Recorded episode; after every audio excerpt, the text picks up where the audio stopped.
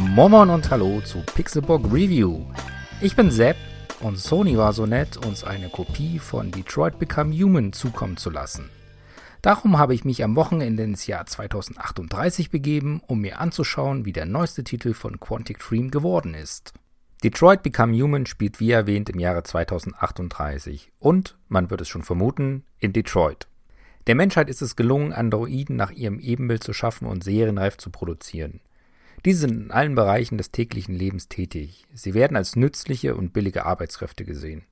Einerseits erleichtern sie dadurch den Alltag, andererseits übernehmen sie aber auch Jobs, denen Menschen nicht mehr nachgehen können. Somit schlägt den Maschinen nicht nur Freude entgegen, sondern auch Unmut, Argwohn und keinesfalls Gleichberechtigung. Konkret dreht sich die Story um drei Androiden. Zum einen Connor, einem Ermittler, der sich um Kriminalfälle mit Androiden als Tätern kümmert. Die zweite ist Kara, eine Haushaltshilfe. Marcus ist Nummer drei. Er kümmert sich um den querschnittsgelähmten Künstler Karl. Alle drei haben eigenständige Storystränge, die abwechselnd gespielt werden. Innerhalb der Kapitel dürfen wir unterschiedliche Entscheidungen treffen, die alle mal mehr, mal weniger Einfluss auf das Schicksal aller Protagonisten haben können. Diese Entscheidungen können tatsächlich richtig viel Gewicht haben. Zum einen habe ich einen meiner Androiden und damit auch dessen Teil der Geschichte relativ früh im Spiel verloren. Dabei habe ich nicht einmal eine falsche Option während eines QTEs gewählt, sondern einfach etwas ausgespielt.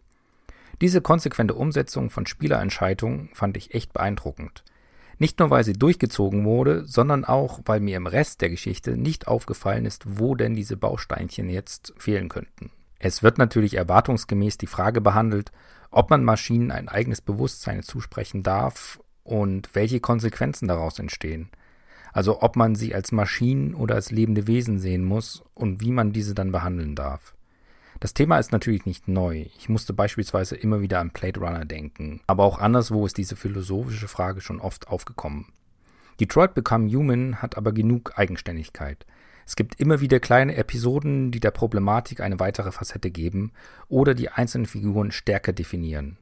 Und durch die zig verschiedenen Verzweigungen bekommt das Spiel natürlich auch noch einen hohen Wiederspielwert. Die Inszenierung ist wie gewohnt hochwertig. Zwar gibt es hier und dort ein paar hölzerne Animationen, ansonsten sieht das Spiel aber wirklich sehr gut aus. Das betrifft nicht nur die Welt, sondern auch den Cast. Wenn man die Schauspieler hinter den Charakteren kennt, dann erkennt man diese auch sehr gut. Beim Sound gibt es ebenfalls keine Probleme. Der Soundtrack ist klasse und zumindest die englischen Sprecher machen ihren Job hervorragend. Womit ich aber meine Probleme habe, ist das Gameplay. Wie schon in vorangegangenen Titeln von Quantic Dream ist auch Detroit Become Human bei genauerer Betrachtung kein richtiges Spiel, sondern vielmehr ein interaktiver Film. Leider ist diese Interaktion mitunter sehr krampfhaft. Es gibt einfach Stellen, an denen eine Eingabe erforderlich ist, aber es keinen konkreten Grund für diese Unterbrechung gibt. Dazu kommt, dass die Steuerung durch Controllerbewegung und Wischen über das Pad wieder, nennen wir es, fancy geworden ist und für mich teilweise auch unintuitiv. Das ist besonders ärgerlich, wenn die Eingaben doch Relevanz haben.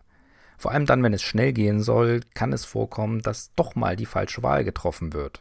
Mangels Schnellladefunktion heißt es dann entweder damit leben oder zurück ins Hauptmenü und nochmal vom letzten Speicherpunkt neu starten. Das sind alles Punkte, die man natürlich von Quantic Dream kennt und wohl auch so erwartet. Ich wollte es aber nicht unerwähnt lassen, da es mich schon hin und wieder sehr gestört hat. Alles in allem wurde ich von Detroit Become Human aber bisher sehr gut unterhalten. Die Story bietet abseits der großen Philosophie einiges mehr und wird zum großen Teil wirklich schön erzählt. Sogar im Spielmenü wird die Stimmung gehalten. Dort unterstützt uns nämlich ein weiblicher Androide, interagiert mit uns und geht auf den Verlauf der Geschichte ein. Ein schönes Detail, wie ich finde. Nachdem ich das Spiel einmal beendet habe, werde ich sicherlich noch mindestens ein weiteres Mal durchspielen. Schon allein darum, um zu erfahren, wie sich der Teil der Geschichte um den dritten Androiden entwickeln wird.